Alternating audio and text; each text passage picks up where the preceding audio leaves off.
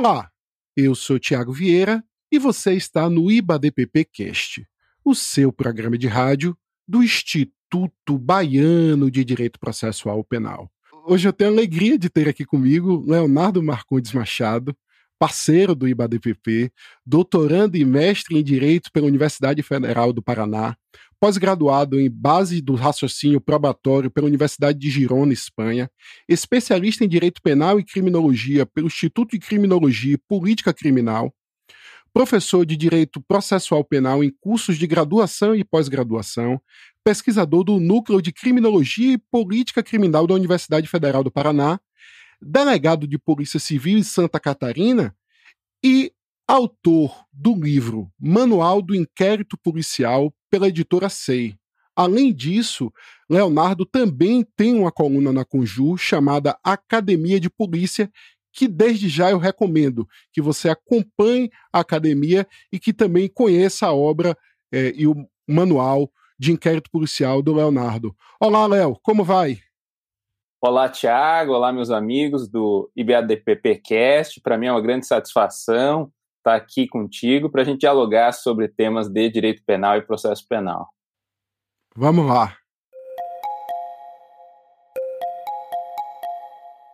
Léo, muitos defendem que o recrudescimento do sistema de justiça criminal é a panaceia para todos os males. Nas últimas décadas, não foram poucas as iniciativas legislativas nesse sentido, e não são poucos os políticos eleitos com base no discurso da lei e da ordem. O sistema de persecução criminal, a gente sabe, não tem cumprido seus objetivos declarados, que são reduzir a criminalidade e de ressocializar os condenados.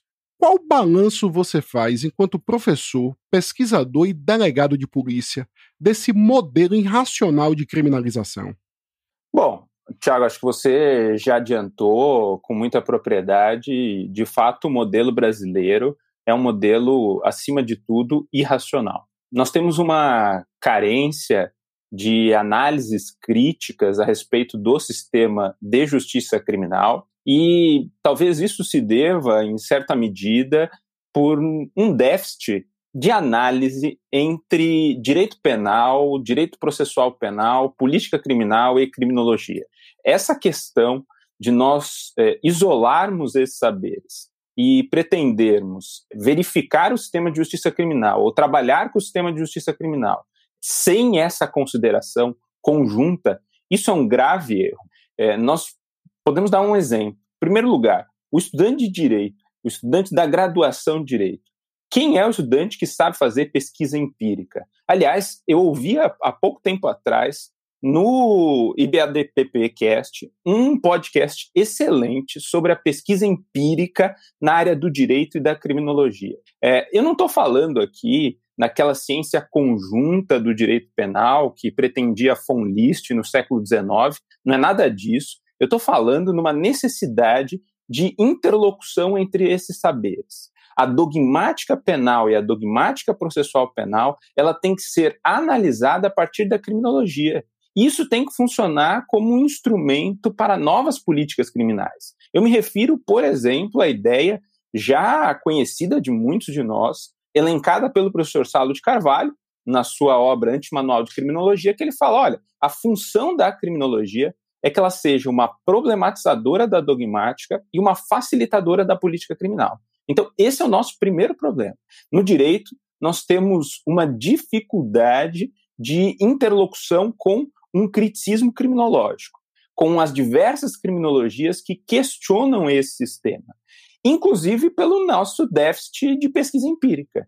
Isso não é por acaso, isso não é uma coisa meramente acidental. O jurista não gosta da pesquisa empírica porque ela coloca em xeque diversos dogmas, diversas verdades com as quais nós trabalhamos e verdades que sustentam esse modelo que é completamente racional.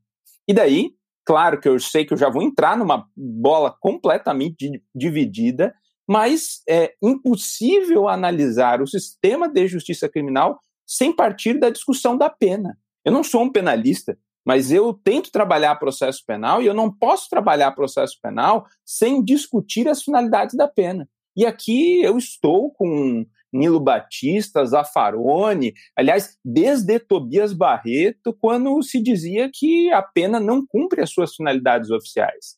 A ideia de prevenção e a própria ideia de ressocialização, ela não se verifica na prática.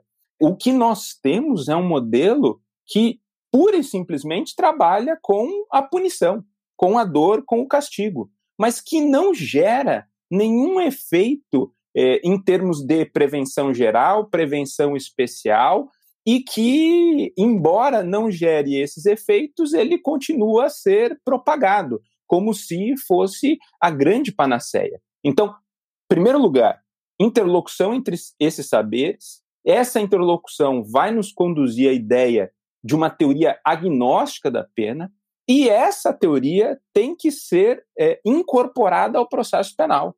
E daí a gente tem que pensar o sistema de justiça criminal, pensar o processo penal a partir desse modelo agnóstico. Aliás, esse esforço teórico já é feito por alguns, tem é, grandes colegas no Instituto Baiano que buscam essa, essa interlocução, e a gente pode citar um conhecido de todos nós, caríssimo amigo Elmiro Duclerc, que insiste, inclusive, nessa linha. Mas veja, essa opção metodológica, ela não é uma opção meramente formal, é, não é uma escolha simples do pesquisador, ela tem repercussão prática, porque o grande objetivo disso é, no fundo, diminuir essa irracionalidade. Nós temos um modelo que ele tem apostado numa hipercriminalização sem se dar conta de que isso não tem produzido os efeitos oficiais que se esperam, ou pelo menos os efeitos anunciados. Bem simples. O que eu quero dizer com tudo isso? Nós temos um modelo como o nosso, uma sociedade brasileira que tem níveis consideráveis de violência. Essa realidade empírica a gente não pode negar. A gente tem que olhar para as pesquisas, por exemplo, do Fórum Brasileiro de Segurança Pública, o Atlas da Violência, o Anuário Brasileiro de Segurança Pública, e considerar que há sim um nível de violência é, elevado no Brasil. Agora, o outro ponto é como nós lidamos com essa violência. E como nós lidamos com essa violência? Produzindo mais violência. A violência que se dá através dos processos de criminalização. Eu me refiro a os diversos instrumentos de criminalização, tanto essa criminalização primária, legislativa, como secundária e terciária. E que, no fundo, daí a gente precisa, sim, de novo da criminologia, para entender que esses processos de criminalização são, antes de qualquer coisa, processos políticos. Veja, desde Augusto Thompson, é, nós sabemos que o crime é um ente político.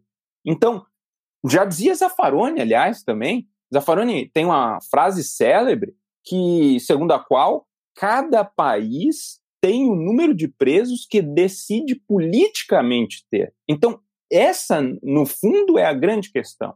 Isso é uma decisão política. E o que nós temos é uma decisão política de hipercriminalização que produz ainda mais violência. Então, esse contexto tem que ser repensado. É o ponto de partida é, que nós devemos trabalhar. Né? Insisto, essa questão metodológica de análise, de voltar ao empirismo, de trabalhar com a criminologia para pensar a dogmática penal, a dogmática processual penal, isso é algo que produz efeitos concretos na vida de sujeitos em comunidade, como diz Henrique Dussel, grande filósofo latino-americano. Então, para mim, esse é o ponto de partida para entender essa irracionalidade e para tentar estabelecer mecanismos alternativos a ela. Sem sobre dúvidas, Léo. A gente não pode esquecer do alerta que Binder nos deixou de que no final do processo penal há uma jaula e uma jaula para prender seres humanos.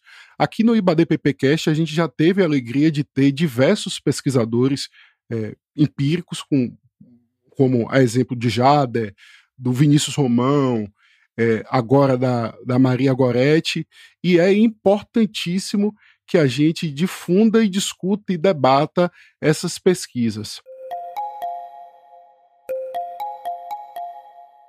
Léo, como saída para esse modelo irracional, para esse imbróglio, tem se defendido recorrer à importação deformada de institutos europeus ou estadunidenses de justiça negocial. Você acredita nessa solução? Há alternativas para essa proposta?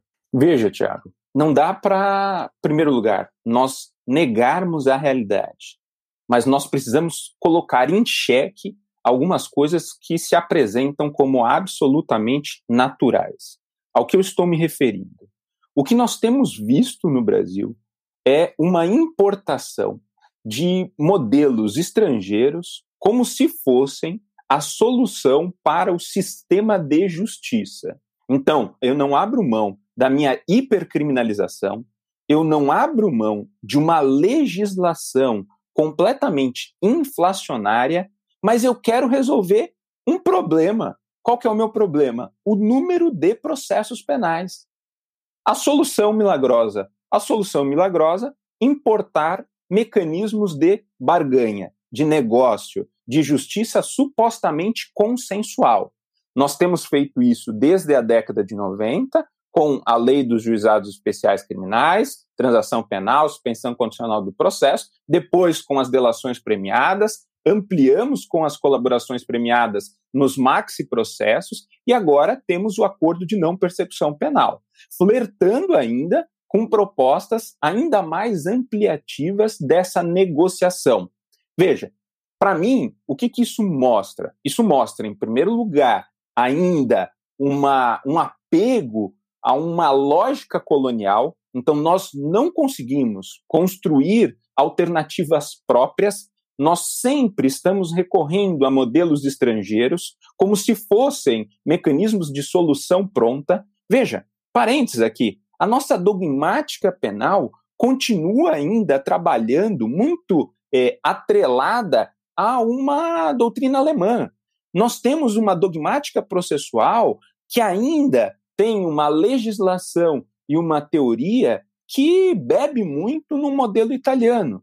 Eu não quero dizer que nós devemos simplesmente fechar os olhos para o que acontece no resto do mundo, mas nós não podemos simplesmente incorporar ou retroalimentar essa lógica colonial, no sentido de que o que é produzido lá e o que vale lá tem que ser automaticamente importado para cá. Quando nós sabemos, e agora vem a questão da justiça consensual ou negocial, que, como diz o professor Jacinto Nelson de Miranda Coutinho, marca uma americanização à brasileira, a incorporação seletiva de alguns instrumentos e que nós sabemos que esses processos de importação eles sofrem com inúmeras dificuldades, porque nós temos institutos que são completamente distintos, e eu, no fundo, o que eu transformo o sistema de justiça criminal em um mecanismo cada vez mais utilitário, eficientista, numa lógica pragmática,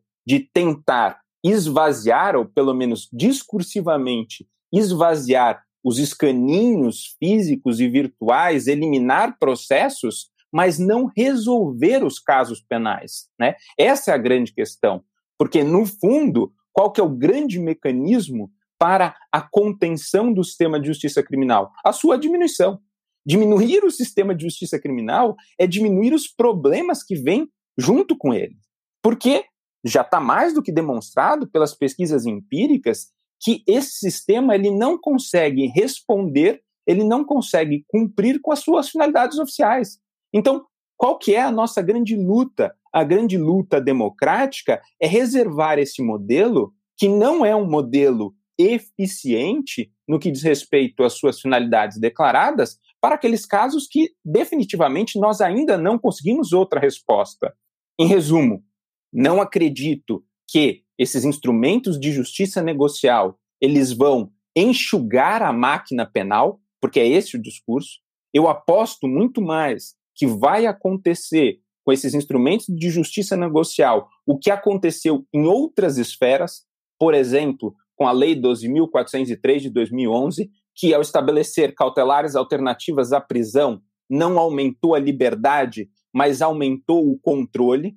Então, no fundo, esses instrumentos vão ampliar a justiça penal e não diminuir a sua é, intervenção, não obedecer um critério de intervenção mínima, e pior, com um desmonte epistêmico, com a abdicação de garantias liberais. Não estou falando em nada muito revolucionário, eu estou falando em garantias liberais, né?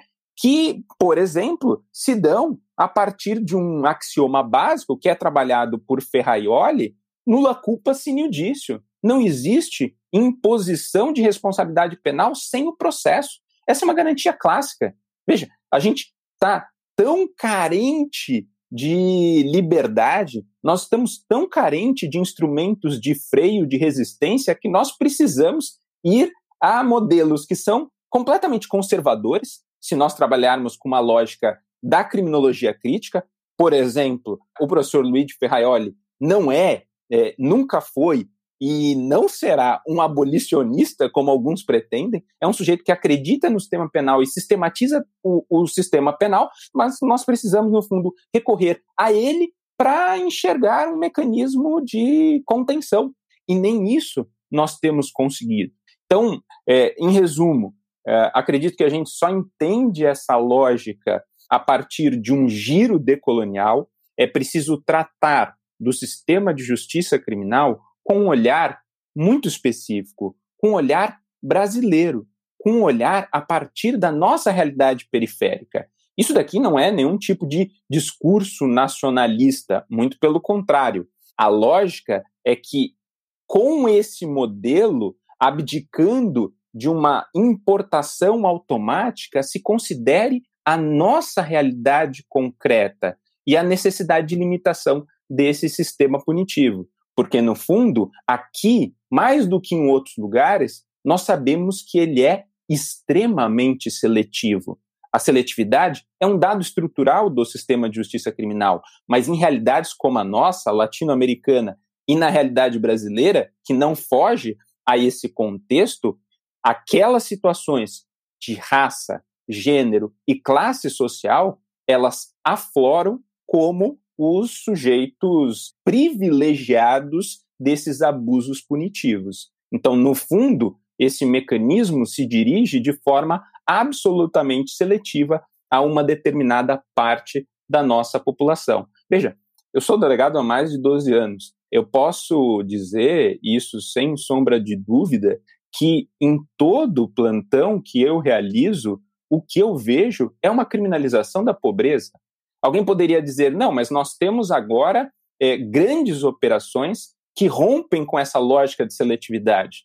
Olha, é, nós nunca estabelecemos uma igualdade processual penal ou uma igualdade penal. Tanto não estabelecemos que essas mega operações precisam exacerbar do poder punitivo e do poder panfletário para tentar demonstrar que também esses outros, que também uma outra camada da população é atingida pelo sistema de justiça criminal. Mas se no fundo eu voltar às estatísticas desse modelo, eu vou ver que esse tipo de criminalidade nem sequer aparece nas estatísticas oficiais. Então, me parece que a única forma de contenção da irracionalidade é a limitação do sistema. A limitação que não passa por uma justiça negocial. Agora, é evidente, também preciso admitir que essa é a realidade que se impõe hoje e que, muito provavelmente, ela vai é, permanecer durante bastante tempo dessa americanização brasileira. Então, nesse momento, o que nos resta é estabelecer, inclusive, freios, estabelecer é, mecanismos de melhor compreensão